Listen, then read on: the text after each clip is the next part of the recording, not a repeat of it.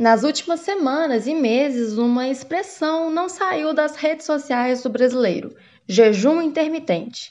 Adotado por várias celebridades, ele promete uma perda de peso rápida. Mas será que o jejum intermitente faz bem ou mal para a saúde? Para falar sobre esse assunto que está na boca do povo, conversamos hoje com o professor do curso de nutrição do Unipac Barbacena, Alan Barra. Bom dia, professor Alain. Obrigada pela sua participação no nosso programa. Bom, muito tem se falado sobre o jejum intermitente. Eu queria que você esclarecesse para os nossos ouvintes o que seria essa prática. Bom dia a todos. Gostaria imensamente de agradecer aqui o convite. Fico muito feliz em poder participar aqui, principalmente abordando um tema que hoje gera bastante dúvida, que é o jejum intermitente. Na realidade, o jejum intermitente ele não é uma novidade para o ser humano. Né? Ele é uma prática milenar. Desde os primórdios, em momentos de escassez de alimento, o ser humano ele teve que se habituar a essa situação. Outro exemplo clássico seria em algumas práticas religiosas, como no caso do islamismo, onde um período do ano eles têm o Ramadã e os praticantes ficam de 9 a 24 horas sem se alimentar. A própria Igreja Católica também, durante a Semana Santa, é, Sexta-feira da Paixão, pratica algum tipo de jejum. Então isso não é uma novidade. O que é importante a gente deixar claro que o jejum intermitente ele não é uma dieta, ele é uma modalidade alimentar. E por quê?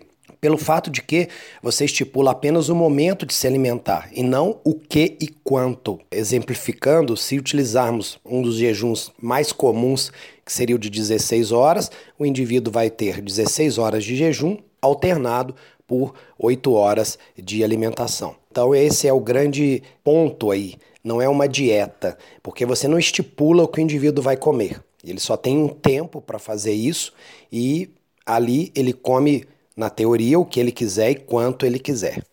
Professor, em abril, a influencer Maíra Card compartilhou em suas redes sociais que iria ficar sete dias sem comer. Qual é o perigo desse tipo de conduta? No caso da Maíra Card, nós temos algumas perguntas importantes, né, antes de responder aí os efeitos adversos.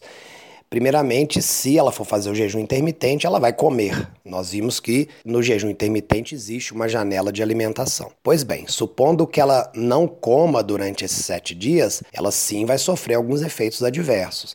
O organismo ele é programado para sobreviver sem alimento desde que ele tenha água como nós falamos no início da matéria, isso é uma questão ancestral, mas nesse momento em que você tem essa janela de adaptação, vou ficar sem comer, a partir de agora eu não como, o seu metabolismo ele vai é, necessitar de, de, de um tempo para para que ele se organize. E nesse período é onde estão é, ocorrendo os efeitos adversos, né? Então você pode ter hipoglicemia, você pode ter alteração a nível de cerebral, como impaciência, falta de concentração, irritabilidade, a gente pode ter agressividade também, a gente tem produção de corpos cetônicos que é, acidificam o sangue, é, fraqueza, então, obviamente, se você não dá combustível para o organismo, ele vai sofrer. Isso é fato. Professor, há alguma contraindicação? Essa prática é segura? Em relação a contraindicações, é, tem que se observar de uma maneira mais é, específica a situação. O que é importante nesse sentido não é o tempo que você vai ficar de jejum ou o tempo que você se alimenta, mas o que você come e quanto você come. Então, claro, se você tiver uma dieta fazendo jejum naquele período de alimentação, você tiver uma dieta desbalanceada, inadequada para as suas necessidades, você vai sofrer com isso, obviamente. As pessoas fazem hoje né, uma ligação errada a respeito da essência do jejum. jejum intermitente não é para emagrecer. Não é uma dieta, como eu disse, é uma modalidade alimentar.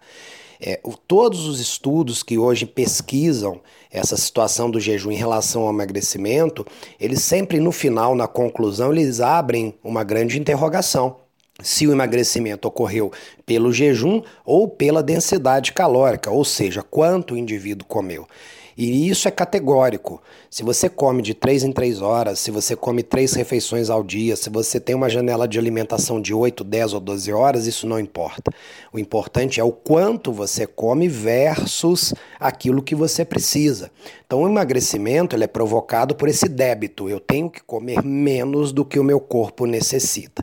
Então, é, essa questão do de usar o jejum para emagrecer, isso não procede.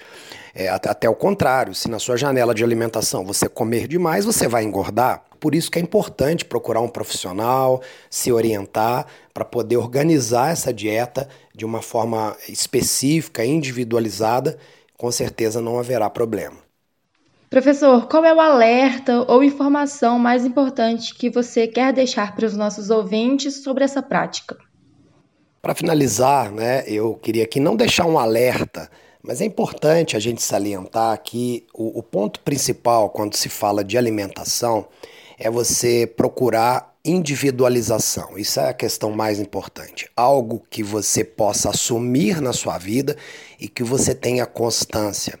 A base alimentar ela é a mesma. Quando você pensa em saúde, você tem que diversificar a sua dieta, você tem que colorir a dieta, é, alimentos naturais, evitar refinados, alimentos industrializados, ultraprocessados, todos esses devem ser evitados. Então todo mundo sabe, não é? é? A questão não é se você faz jejum ou não. A questão é que, independente da modalidade, da dieta, do regime, você procure algo que seja para você, né? algo que você consiga manter. Então, seria essa dica, né, que eu quero deixar aqui para os ouvintes, não é? É saber organizar a tua vida e entender que dieta, que alimentação é uma responsabilidade como outra qualquer.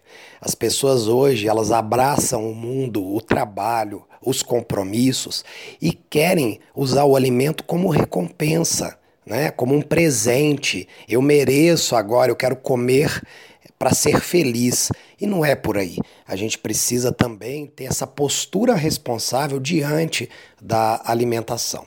E nesse sentido é bacana procurar um profissional. Quem tem dificuldade de estabelecer ah, uma dieta adequada, procure um profissional. As pessoas hoje são muito imediatistas.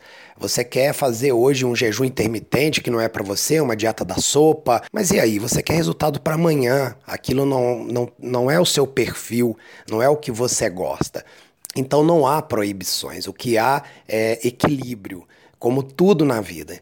É, é, isso é muito importante. A gente tem que ter sim, volto a repetir, uma postura responsável diante da alimentação. Né? Espero que eu possa ter contribuído aí, nem que seja um pouquinho. Um grande abraço a todos, obrigado aí pelo tempo de vocês.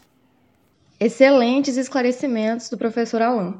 É extremamente importante consultar um especialista antes de decidir qual dieta fazer. Tome cuidado com a sua saúde.